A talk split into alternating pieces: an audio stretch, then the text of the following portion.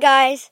Summer break ended um, yesterday for me, and I just came to my new school. This is my second day at my new school for gifted program, and this is my first time getting a man teacher, like a male teacher, and this year uh, I'm not having extended French. I'm only having uh, like regular French classes and I don't like that.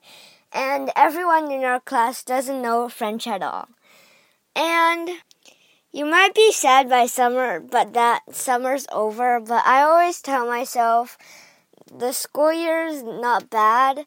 It's like not something to be afraid of, and there's gonna be another summer break in another uh, in another ten months.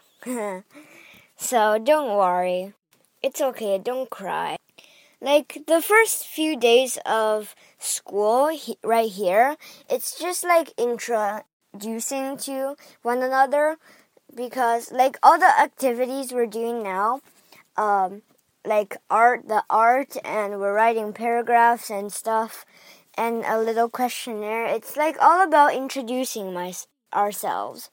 Only our French teacher has given us any like regular work but right now we, we don't have homework at all. So right now we're doing this art project where you draw your own silhouette on a piece of black paper and you're supposed to like draw things inside the silhouette that is like about you. For me, I'll just draw basketball and math and maybe my family, uh, swimming and chess. Yeah. Or, yeah, I'll add a few things. Maybe a hamburger. I don't know. Maybe camping. Maybe, yeah.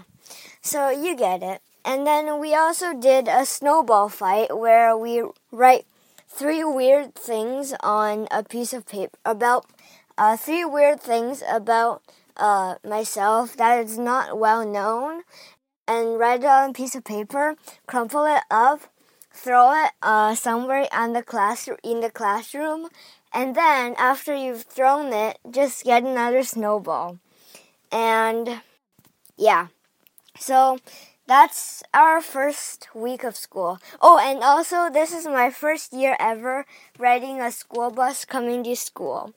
The procedures you just come to the waiting spot at morning and then you just pick up new students and then go to school. At the end of the day, go to the gym and then wait in front of your bus line and then wait for your bus to come and then just get out of there. Yeah. So that's uh, my first first two days of school, and everyone's pretty nice. And yeah, goodbye.